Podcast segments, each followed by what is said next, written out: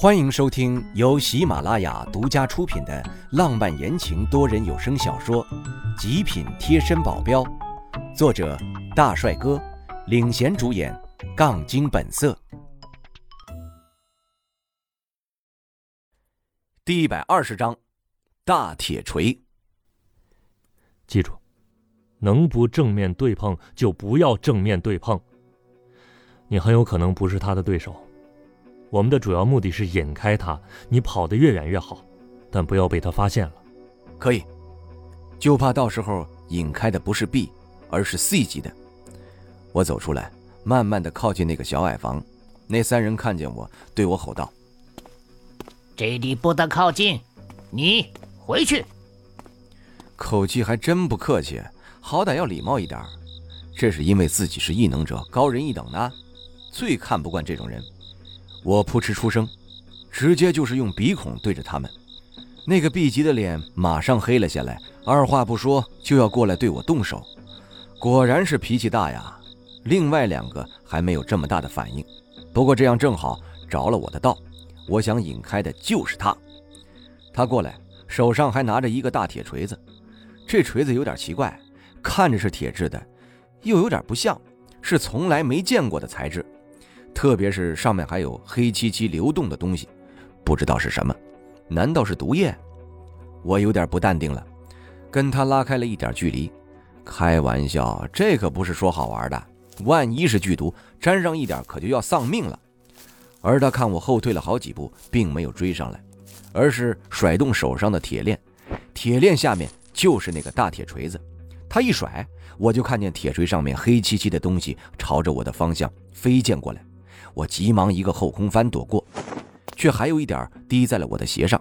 我的鞋是白色的球鞋，就仅仅不到半个指甲盖的黑色液体滴在了我的鞋上，我就看见了我的鞋以肉眼可见的腐烂速度在被融化。剧毒，千万不能碰到一点一碰上估计要尸骨无存了。用力一踢，我把那只鞋给踢开了，还好是甩在了鞋子上。再次后退几步，确定了这里的距离，他的毒液不会被甩过来，我才安下了心。下三滥的人只会用这种下三滥的能力。你说个什么东西？他是个最标尺的五尺大汉的身材，那肚子大的就跟个篮球一样，圆滚滚的，配上他的大铁锤，一点都不觉得突兀。吼出这句话的时候，让我想起以前的时候，山寨里的寨主想要抢压寨夫人的形象。一下没忍住笑了出来，他见我笑，脸色更阴沉，啥也不说，抡起大铁锤砸了过来。别看他胖，动作却十分的灵敏，不愧是 B 级异能者，速度、力量这些，比我以前看到的都要厉害不少，完全不是一个层面上的人物啊！要是我没有突破，只怕现在已经是一堆正在融化的白骨了。他追过来，我可不想在这里跟他打，我得把他引开。我向后一溜烟就跑了，边跑还边在嘴上挑衅他：“哎，大胖子，你不错呀，除了长得丑点其他还不错。怎么样，有没有女朋友？要不要我给你介绍个？”找死！他凶狠地吐出这句话，我觉得我说到他的痛处了，哈哈哈！我再接再厉。大胖子，长得丑不是你的错啊。这得怪你老爹老娘生的这么丑，唉，你看我，也就比你帅个那么几百倍吧。我也挺苦恼的，天天有一大批的人要说嫁给我，真羡慕你们这些丑人，没有这种苦恼。唉，啊！我要你死！猛的一下，他忽然速度提高了一倍，我色变，刚刚的速度我刚好能跟他持平，现在他提速了。我可提不了，这可是我的极限了，我都跑得有点脸红心跳了。眼看他距离我越来越近，我脑子里也在急速的运转着。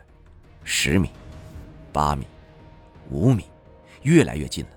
只要相隔三米，他甩铁锤就能把毒液甩到我身上。四米，三米，没有悬念的，还是接近了。他咧起嘴笑得极其阴霾，手臂一弯。铁链子在他手上来回摆动，而后他一个用力，铁锤朝我这甩来。我现在还是在急速的跑着，想要忽然一下子转换方向，就一定会拉伤筋骨。但现在已经没有办法了。我用力一扭，整个人朝左边扑去，毒液飞溅过来，险险躲过了。我现在也不好受，我的左手已经没有知觉了，还好是左手，要是右手受伤，现在就没得玩了。我站起来，压抑着痛，强忍着没有倒下。你倒是跑啊，怎么不跑了呀？他笑得很得意，我就看不过他这样，对他吐了一口痰。你有本事别追。哼，今天你别想活着出去。我正嫌这里守了好几天，无聊的很。现在有人主动给我当靶子，就别怪我不客气了。他一点一点的靠近我，我咬着牙后退，尽量多争取一点时间。佘代虫和赖飞虽说没有 C 级巅峰，可中等的 C 级不会是他们的对手，所以对付那两个人应该不用花太长时间。我只要再坚持一下就好了。我静下心，思绪进入丹田。引气出体，气在我的周身来回攒动。我发现我能更灵活地控制他们了，就像是我自己培养出来的精灵，可以根据我脑中的想法随意行动。我想把它们分成八份，很轻松。我尝试着再分一下，分成十份，也没有任何的阻碍。再分十二份，有点吃力了，应该不能再分了。就算再分，力度也会被削弱挺多了，没必要再分了。还在想着怎么逃跑？别想了，你跑不了的。我眯起眼盯着他，想找出他身上有什么破绽。还没等我看完，他又把铁锤甩了过来。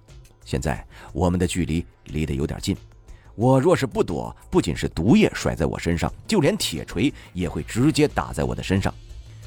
我一个闪身绕到了他的身后，我用五分气化为利剑，停在空中蓄力。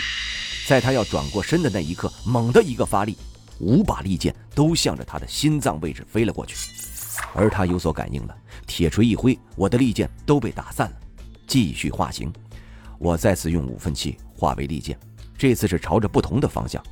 他瞳孔微缩，狠狠地甩动铁锤，但还是有漏网之鱼，其中一把剑刺进了他的大腿，扑通一声，铁锤落地，他半跪着，瞪大个眼睛。B 级元素异能者。既然你已经知道了，那就别想着活了。激斗下来，感觉我没有跟他相差太多，但是有获胜的把握。他应该也是刚刚突破 B 级不久。为了不给以后留下祸患，我得除掉他，否则得罪了黑手党，他们的愤怒我可承担不起。我用另一只腿支撑着站了起来，恶狠狠地啐了一口，抹了一下嘴。想杀我？异想天开，中文的成语学的不错嘛！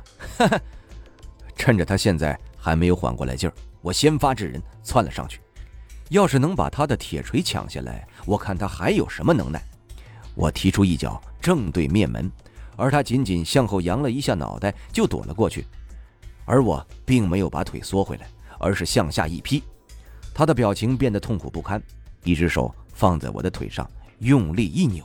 我色变，右手握拳打上了他的手腕，他松手，我抽回我的腿，然后一脚踢上了他的左胸，他连连后退了好几步，拿着铁锤的手有点松动了。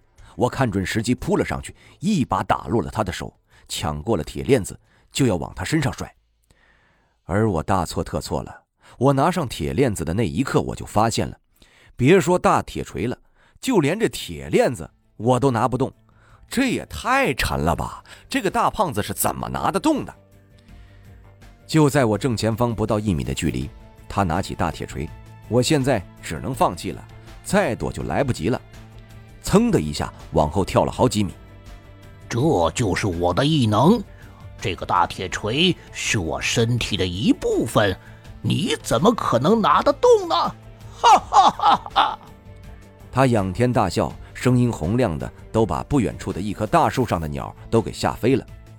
世界之大，无奇不有，居然还有这种异能。